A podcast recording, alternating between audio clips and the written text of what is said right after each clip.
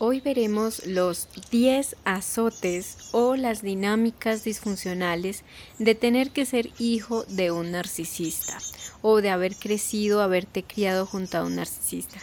Estamos analizando este libro, Madres que no saben amar, por Carol McBride. Esta autora y eh, terapeuta nos habla de su experiencia no solamente como hija de una mujer narcisista, sino también de su experiencia terapéutica con otras hijas de madres narcisistas. En este análisis yo lo estoy ampliando también a los hombres, porque también ellos muy seguramente pueden haber tenido padres narcisistas y claro que son bienvenidos también aquí a analizar y poder sanar su vida.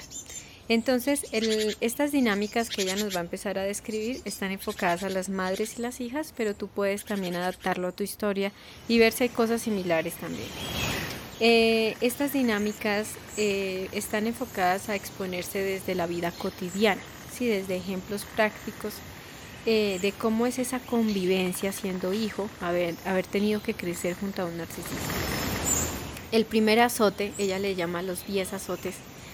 El primero es que tratas constantemente, estás tratando de ganar el amor, la atención, la validación, la aprobación de ese progenitor narcisista pero a pesar de estar luchando por eso, nunca sientes que puedas ser capaz de ganar eso. Nunca logras que, mm, nunca sientes que realmente puedas complacer a esa persona. Es como un agujero negro que hagas lo que hagas, tengas lo que tengas, todo lo que intentes nunca es suficiente. Nunca esa persona, ese, ese narcisista jamás va a estar satisfecho y yo encuentro mucha identificación en eso. Siempre son personas que se están quejando de todo, de la familia, de los hijos que tienen, del marido, del esposo, de la esposa, de todo. Y nada de lo que haga la familia, los hijos, nada nunca los complace. No hay una manera de tenerlos contentos así sea por un día. Entonces, es importante cuando una persona, un niño está creciendo, eh, es el niño el que debe recibir la atención, el amor y la aprobación. Pero cuando tu progenitor es un narcisista, es el niño que termina dando de donde no tiene, el pobre, de donde no tiene, dando amor, atención y aprobación, para que pues lo miren, como que el narcisista está tan ensimismado en sí mismo, está tan encapsulado que no puede ver a sus hijos, no puede registrar que sus hijos tienen necesidades, que son seres humanos que están creciendo, desarrollándose y que necesitan de él. No, las necesidades de los hijos están por debajo de las necesidades del narcisista. Él antepone sus propias necesidades a las de sus hijos. Puede que sí, tengan un techo, comida, estudio, pero las necesidades afectivas como estas que dijimos, obviamente jamás van a ser satisfechas, jamás van a ser validadas ni vistas. Entonces, esa aprobación, eh, cuando es en un desarrollo normal, debe ser enfocada a que a los niños como individuos por quien ellos son. Pero estos padres narcisistas utilizan el amor y la atención como monedas de cambio para que los niños sean quien ellos quieren que sean para el narcisista imponer lo que él quiere. Por lo tanto, es como si le amputaran al niño su capacidad de ser el mismo, de ser diferente. Viene de tus entrañas, seguramente sí, viene de ti, de tu, es tu hijo, pero no es una extensión de ti. Él no eres tú, él es otro ser humano. Pero pues obviamente un narcisista jamás va a ser capaz de registrar esto. Por lo tanto, podemos resumir esta dinámica en que eh, la madre o padre narcisista jamás va a aceptar a su hijo, a su hija, tal cual ella es. Y por lo tanto va a ser todo el tiempo hipercrítico. Pueden llegar a criticar a sus hijos por todo y por nada. Seguramente puedes recordar regaños, e insultos, eh, gritos, críticas por cosas que ni siquiera estabas haciendo mal, por estar, por ejemplo, sentado leyendo, por estar afuera tomando el sol, por cariciar a tu gato, por miles de cosas que dice, ya no sé cómo más hacer para que no me regañe por todo. Entonces eso viene de ahí.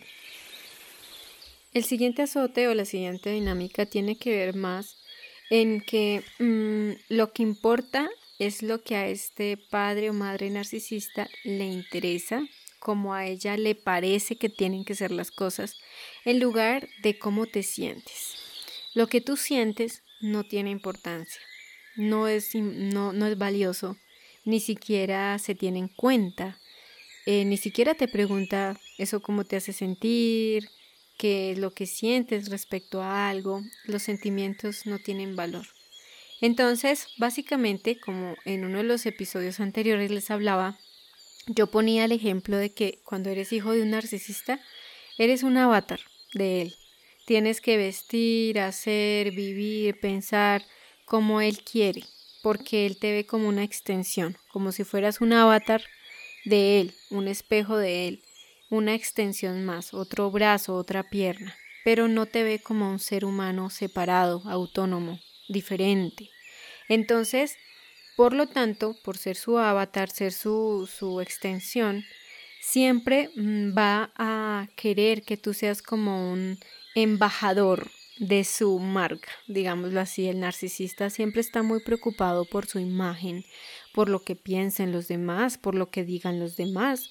Entonces siempre todo gira en torno a él. Y como tú eres su hijo, pues eres como una cosa más, eres como, como un embajador más de que le va a representar su imagen ante los demás. Por lo tanto, siempre va a ser importante y va a estar en primera de gran prioridad el que estés eh, acorde a su imagen, a su prestigio, que no se vea afectado. No solamente tú, ¿no? La familia entera disfuncional tiene que simular algo ante la gente, ante la sociedad, para que el narcisista no se afecte. Es como una manzana podrida. En el fondo la familia está podrida, está por dentro dañada, eh, alterada, no hay verdaderos sentimientos de amor, de apoyo, de unidad familiar. Pero de puertas para afuera, la familia es una manzana roja, brillante, la más grande, la más bella, la más apetitosa. Aun cuando obviamente eso no es así, está llena de gusanos. Entonces es lo mismo, tienes que ser una manzana roja y brillante para que no vayas a, a, a dañar esa imagen pública del narcisista, aun cuando por dentro estés hecho trizas eh, te sientas triste y nadie se preocupe de lo que realmente quieres. Entonces, em, lo triste también de esta dinámica es que una vez que ya no estés en el ojo público, ya no estés en exhibición, ¿no? Como en, esa vitrina ante la gente, eh, ya después de eso, a puerta cerrada, eres invisible para ese padre narcisista. No existes. Entonces solamente te, determina cuando es algo que tiene que ver con la gente, con lo de afuera. Incluso frente a las personas puede simular que se siente orgullosa, orgulloso de ti, que te quiere, que eres su hija, su hijo, pero cuando ya se van como las luces del show, del, del, del teatro, se cierra el telón, eres nada más que un fantasma, eres invisible y pues por duro que parezca, es muy triste, pero como tú te sientes, lo que tú quieres y quién eres, en realidad no le importa. La siguiente dinámica o azote creo que es uno de los que más has tenido que guardar silencio porque es como muy tabú. Y es que sientes que tu madre narcisista tiene celos de ti. En caso pues también si es tu papá narcisista, si eres hombre. Básicamente es un tema que no te atreves a validar porque crees que lo estás imaginando. Es absurdo creer que un papá o una mamá pueda tener celos de sus hijos, pueda tener envidia de lo que tiene su hija, pero eso sí sucede. Eh, como es una persona narcisista, tienes que, eh, en la parte anterior decíamos, como eh, ayudarle a brillar, ser una embajadora de su marca narcisista, de su imagen, de su estilo, de su prestigio. Pero en este caso, si tú llegas a brillar demasiado, si llegas a sobrepasarla en algo, eso lo va a tomar como una amenaza, como un insulto, como un irrespeto, porque el narcisista está primero que sus propios hijos. Y por lo tanto, de ahí viene que sientas que tu madre narcisista te ve como una amenaza, como una rival, como incluso si fueras la amante de tu papá o algo así, ¿no? Como que sientes que nunca te ve como si fueras de su progenie, ¿no? Como su descendencia, sino que eres como, como los cuentos cuando uno veía a la madrastra que odiaba a esa hija de, de su pareja y le hacía la vida imposible. Entonces no sientes que sea como realmente tu mamá o tu papá, porque es como de tu misma sangre, pero es como tu peor enemigo. Entonces, eh, Podrás notar esto cuando, por ejemplo, la gente eh, se centra en ti, entonces el narcisista cree que le estás robando la atención. Eh, luego, después de recibir, no sé, halagos, felicitaciones, o la gente te da la atención a ti, o que te felicitan por algo, eh, como que brillas en ese momento, se trata de ti, la gente se centra en ti pues, eh, o también cuando te va bien en algo, ¿no? Te sale un negocio, tienes una linda pareja, una buena eh, carrera exitosa, unos hijos fenomenales, un hogar bonito, lo que sea, puedes sentir que eh, tu papá o tu mamá narcisista, si eres hombre o mujer, digamos ese progenitor del mismo sexo, después tiene represalias contra ti, toma venganza, te desprecia, te castiga, se enoja contigo, te deja de hablar, se resiente eh, y es porque está celoso, celosa, tiene envidia de muchas cosas, ¿no? A veces eh, porque como crecemos con un narcisista, hay tan poca, poca autoestima, yo creo que nada, te podría llegar a pasar que sientas, pero ¿de qué va a envidiar? Si todo lo mío es feo, si soy fea, si soy gorda, si soy bruta, si no entiendo nada, si nada me va bien. Si yo bonita, yo tener algo bonito, no. Entonces te cuesta también creer como que esa persona, si toda la vida te ha tratado tan feo, te ha humillado, te ha mm, de pues por debajeado y te ha degradado para el narcisista afirmarse a costa de humillarte, pues te cueste creer que entonces porque me, me tiene envidia si para esa persona yo soy lo peor, no tiene sentido pero realmente hay muchas razones por las que te puede tener envidia. Puede ser por tu aspecto físico, tus posiciones materiales, tus logros, tus éxitos, tu educación, tu carrera, tu relación con tu pareja. Y incluso hay algo particular que le puede poner los pelos de punta al narcisista y es la relación que tengas con su pareja, o sea, con tu otro progenitor. Un ejemplo, si tu mamá es narcisista, pues puede que en muchas ocasiones veas cómo, incluso desde niña, tu mamá te envidie de cómo tu papá, o sea, el esposo de ella o la pareja de ella, te trata. Entonces, si es más cariñosa, si te da un regalo, si te carga en brazos, es como si el narcisista, la mamá narcisista te viera también como una como si ella fuera hija, no mamá. Entonces, envidia que el papá te mire, te atienda, te trate con cariño, te dé un regalo. Entonces lo toma como un ataque de que mi esposo es mío. Él no es tuyo, él es mío y tú me lo estás quitando, desgraciada. Entonces por eso también puede llegar a, a verse amenazada, a sentirte incluso como la otra de tu papá. Puedes llegar a sentir que eres su rival, su amenaza y que no te deja acercarte a tu propio papá eh, incluso puedes ver que en ocasiones ella puede llegar a poner a elegir a, a, su esposo entre ella y entre ti, ¿sí? Entonces las, eh, lo pone a elegir entre las dos, ¿no? Y es horrible, es una tortura porque a la vez es tu papá, pero no puedes acceder a él porque es una guerra contra tu mamá. Entonces es algo que la verdad es de volverse locos. Y obviamente eso no le puedes contar a nadie. Tú no le puedes decir a nadie, no, es que yo siento que mi mamá me tiene celos porque además hasta creerán que eres presumida. Entonces es muy difícil eh, llevar esa carga de que tienes que ser exitosa para que tu madre narcisista se sienta orgullosa y su imagen narcisista brille, pero no puedes brillar tanto, no puedes ser grande, exitosa, empoderada de ti misma, demasiado, porque entonces la vas a eclipsar, la vas a, a opacar. Y eso ya es una declaración de guerra. Y lo mismo pues si es un padre narcisista. Entonces yo creo que esto es uno de los azotes en lo personal mucho más dolorosos Eh, yo puedo recordar en mi historia, digamos, de mi crecimiento en la infancia, como, por ejemplo, si el, progenitor me daba algo, eh, un regalo, él mismo decía, tengo que ahora comprarle el regalo a, a este otro progenitor tuyo porque o si no me va a poner problemas. O me compraba algo y me decía, ve y escóndelo porque si no hay problemas porque te compré algo, porque te regalé algo. Eso en mí generó a largo plazo como que empecé a, asimilar el mensaje inconsciente de que el amor se da a escondidas, de que eh, una relación amorosa debe ser a escondidas.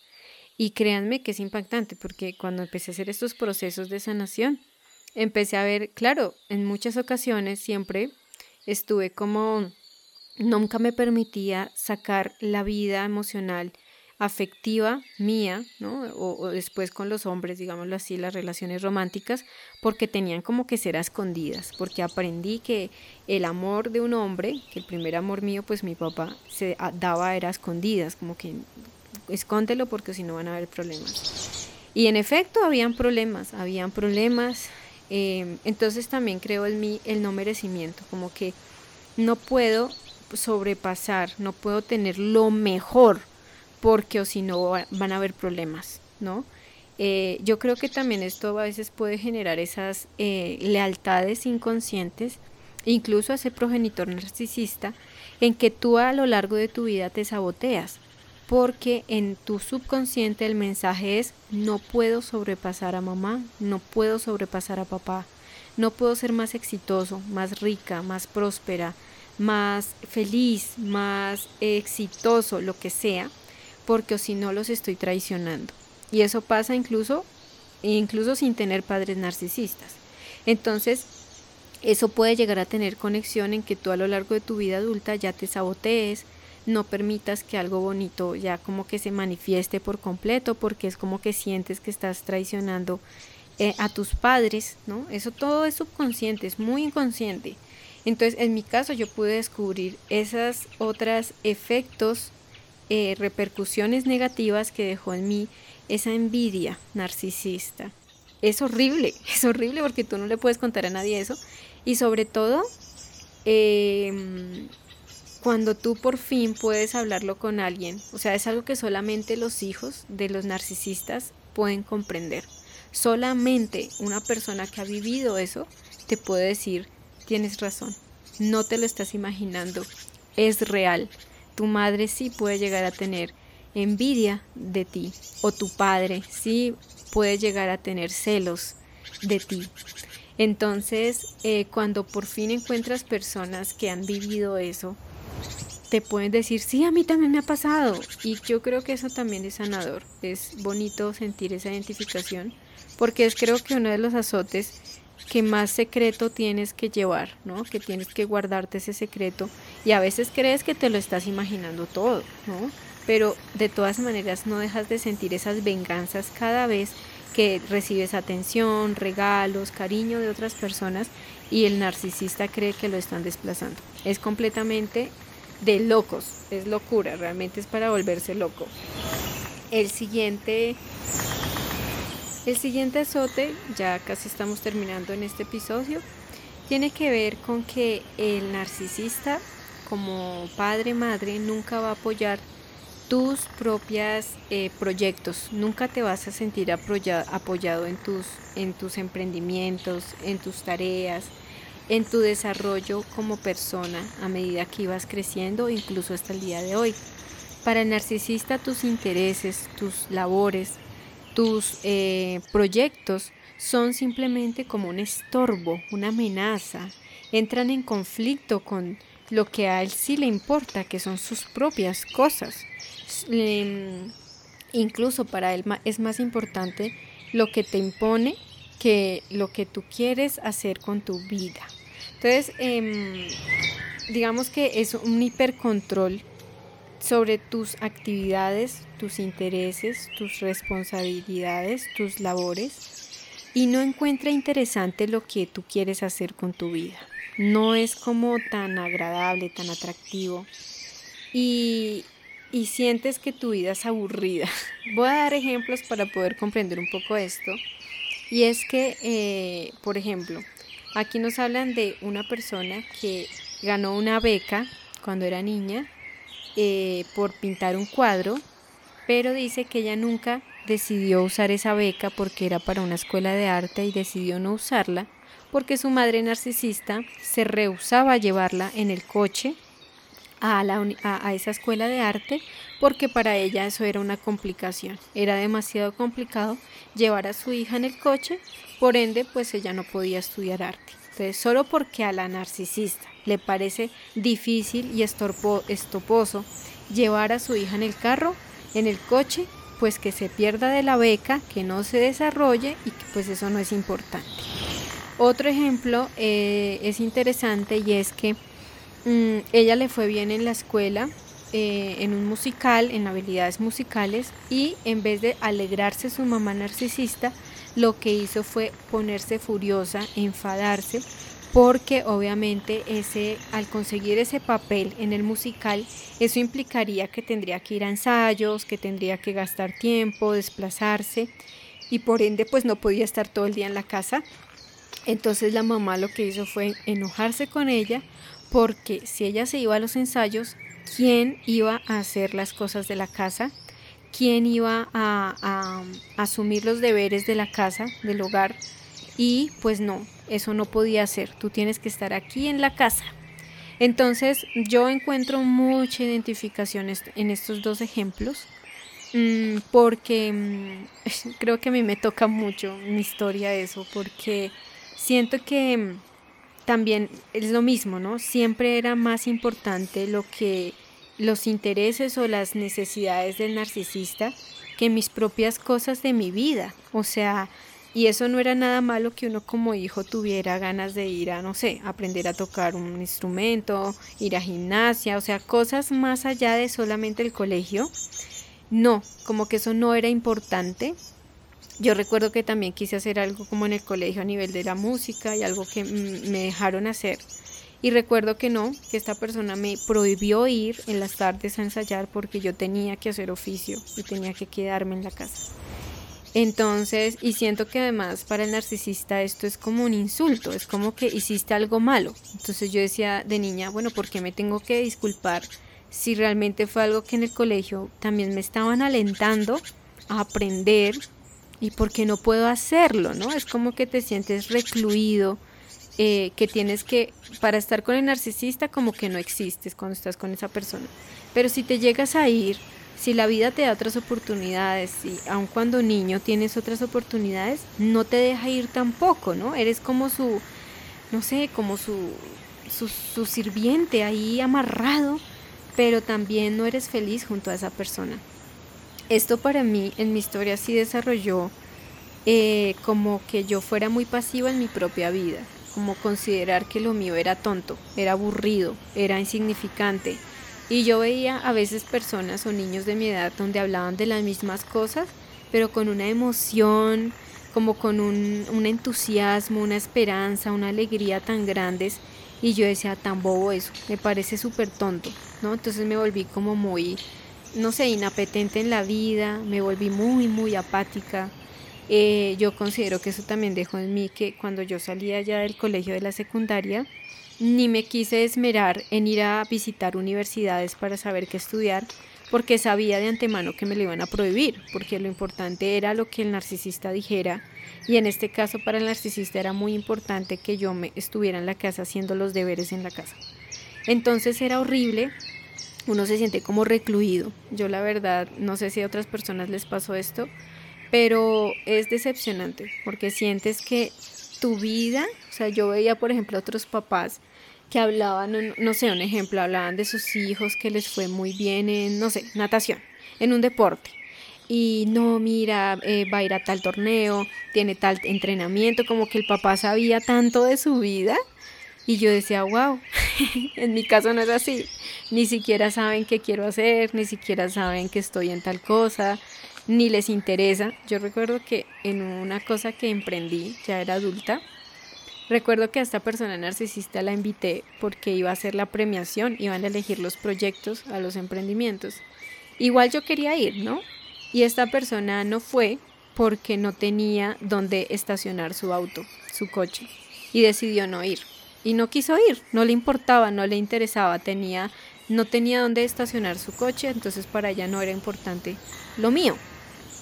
Y pues me fui sola, igual fui sola, pero para mi sorpresa gané, fue una de las ganadoras de los emprendimientos, de los proyectos, pero eso fue hace muchos años. Y, y claramente yo decía, estoy aquí sola, no tengo con quién celebrarlo porque yo podía ver a los demás participantes con sus papás, con sus familiares, como que veía que sus familias expresaban ese interés por la vida de la persona que estaba participando. Y habían personas que me miraban como raro, ¿no? Como, bueno, ¿y ella qué hace ahí sola? ¿No? Como, ¿por qué está sola? Ella se le dieron invitaciones para que trajera a su familia. Entonces para mí fue algo muy decepcionante. Creo que fue la última cosa que yo decidí invitar a esa persona a algo de mi vida. Nunca más volví a invitarla, nunca más volví a hablar de mis intereses en la casa, no volví a contarles que yo quería hacer esto o aquello, mis sueños. Entonces creo que eso hace que tú tengas que encapsularte en tu vida. Eh, obviamente fue algo muy feo lo que me pasó, que simplemente por un coche, un estúpido coche, esta persona no le importara ir conmigo a algo tan importante como ganar un premio. Pero también lo veo desde otro punto, ya conociendo esto del narcisismo, y digo, bueno, a lo mejor la vida me estaba guardando de que esta persona después se pusiera brava o bravo porque yo gané un premio y ella no, o algo así.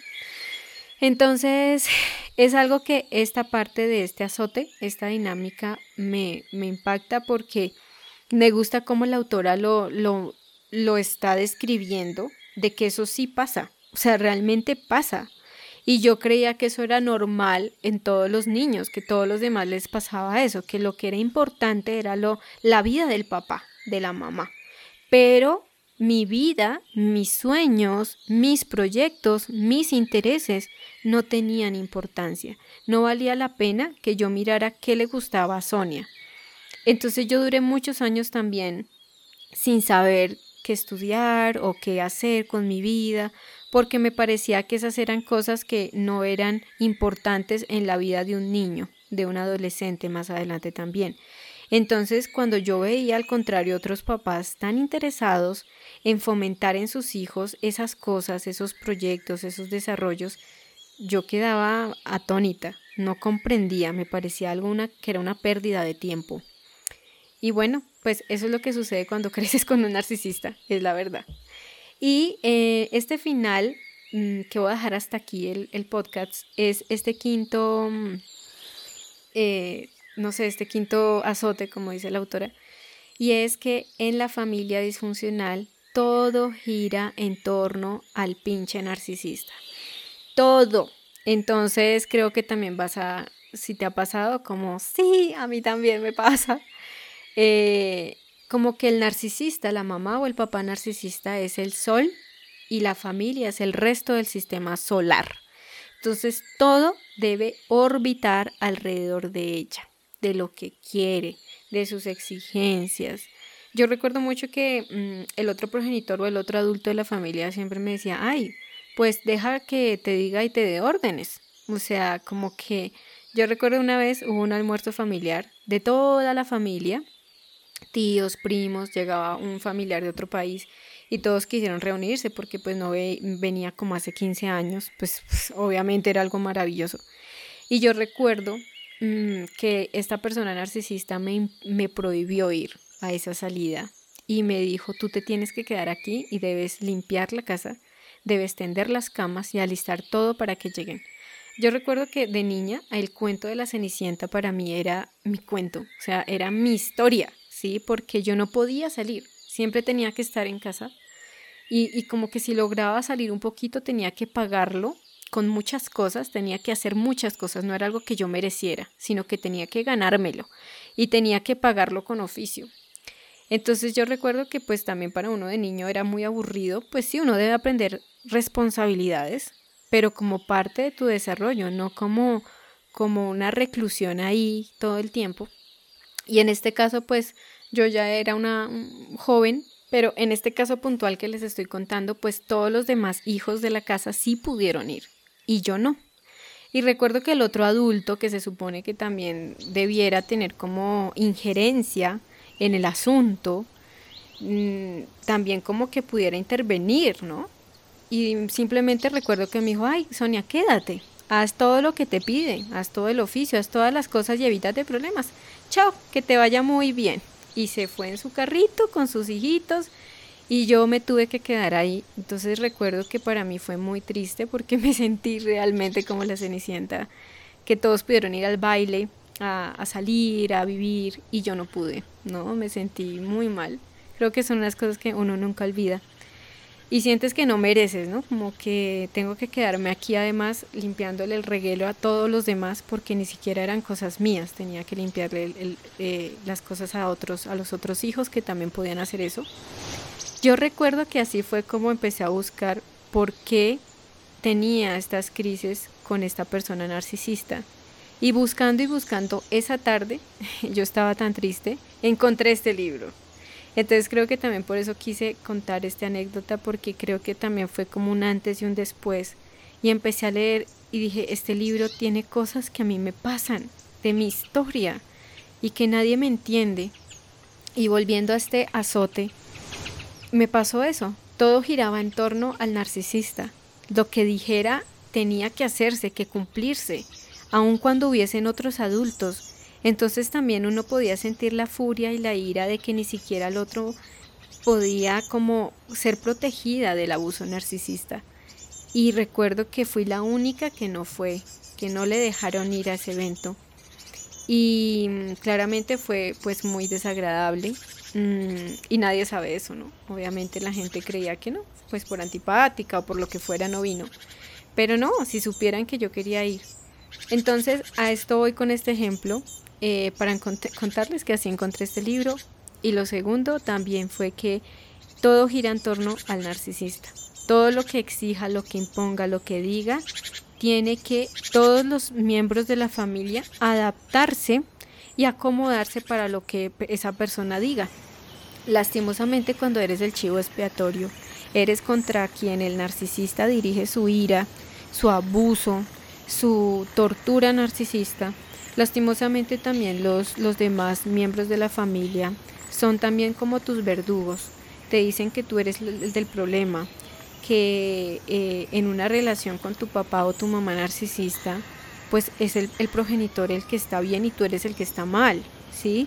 Y los demás jamás, eh, jamás se ponen en tu lugar, siempre te ven como, como el patito feo, el que no encaja, ¿no?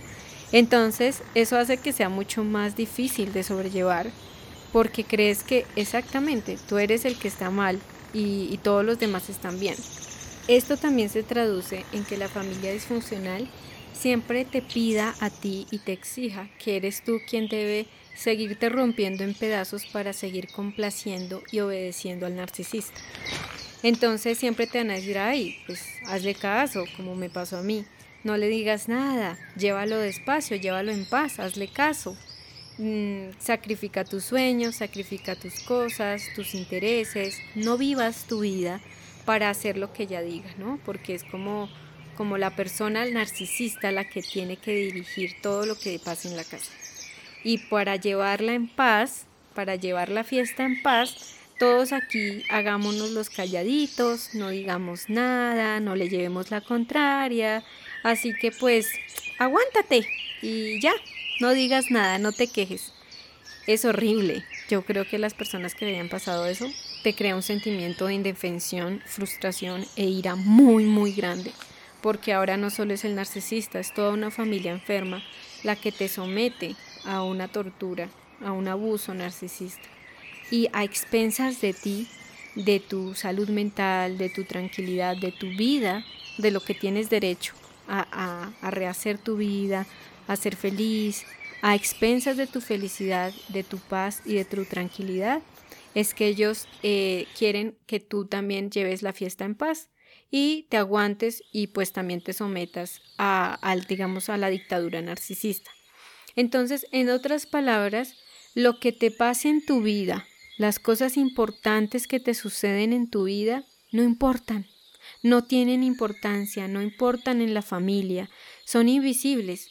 Aquí trata todo de lo que diga y torne el narcisista, lo que pida o lo que esté pasando también en la familia por los problemas con el narcisista. Entonces, los mm, de pronto, como te decía, en ese tiempo me estaba pasando algo muy bonito y fue ganarme ese premio o ser nominada a un premio de un emprendimiento de algo que hice en el pasado, pero en la familia eso no tenía importancia, o sea, lo que te pase bonito en tu, en tu vida no nos importa. Aquí tienes que venir a, a seguir orbitando alrededor del narcisista o de los problemas en la casa por el narcisista.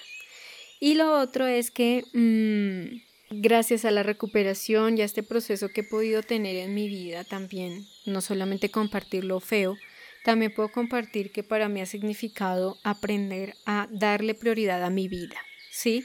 Todavía hay ciertas cosas que en la familia disfuncional siguen sin ser importantes, no son tan emocionantes, eh, no son prioritarias, pero soy yo la que tiene que darme la prioridad. He aprendido a que yo misma me doy mi prioridad. Y en cuanto a los celos del narcisismo, del narcisista, como el narcisista jamás cambia, he tenido también yo que aprender a, proteger mi vida, las cosas bonitas que me pasan, no esconderlas, pero así protegerme, sí protegerme para evitar que las personas tomen represalias, que arruinen mis cosas, mis proyectos, y en su momento cuando las cosas se dan, pues ahí sí disfrutarlas, ¿no? Pero sí protegerme mucho de manera sana y en este caso a no ceder mis cosas para que los demás eh, a expensas de mí quieran vivir lo que me impongan, así sean la familia, así sean los más cercanos, los más mayores, lo que tú quieras. Es válido que tú te puedas poner el límite en un ejemplo, decir, hoy tengo una graduación de mi trabajo, me estoy graduando de mi maestría pero mi familia no quiere venir o simplemente me están diciendo que ese mismo día yo tengo que ir a visitar en el hospital al narcisista porque somatizó y está triste y quiere que yo vaya y punto. O lo que sea, puede ser otra cosa.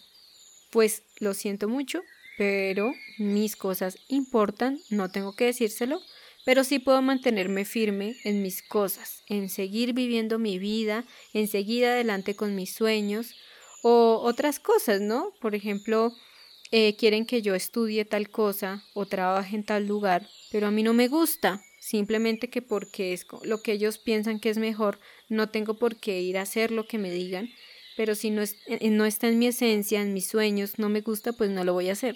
Entonces ya no se vive la vida tanto complaciendo a los demás, sino aprendiendo a conocerte y a hacerte también leal y fiel a lo que tú quieres. Y eso no es ningún pecado. Eso no es ni ser egoísta como pintan, ni es una atrocidad contra tu familia, nada. Eso es muy válido y tú tienes también derecho a ser feliz y a desarrollarte como persona. Entonces hasta aquí dejaré este episodio. Creo que ha sido uno de los más conmovedores para mí. Me ha, tocado muchas cosas de mi vida. Pero bueno, espero que también te resulte muy interesante y que también te haga reflexionar Cuéntame cómo te ha parecido este podcast. Recuerda que puedes visitarme también en YouTube, en Sonia Ataraxia, pero por lo pronto nos seguimos escuchando aquí en Píldoras Ataraxia. Conoce mucho más sobre mente y relaciones sanas en el canal de YouTube Sonia Ataraxia y encuéntrame en Instagram y Twitter como Sonia-Ataraxia. Gracias, muchas gracias por escuchar Sonia Ataraxia.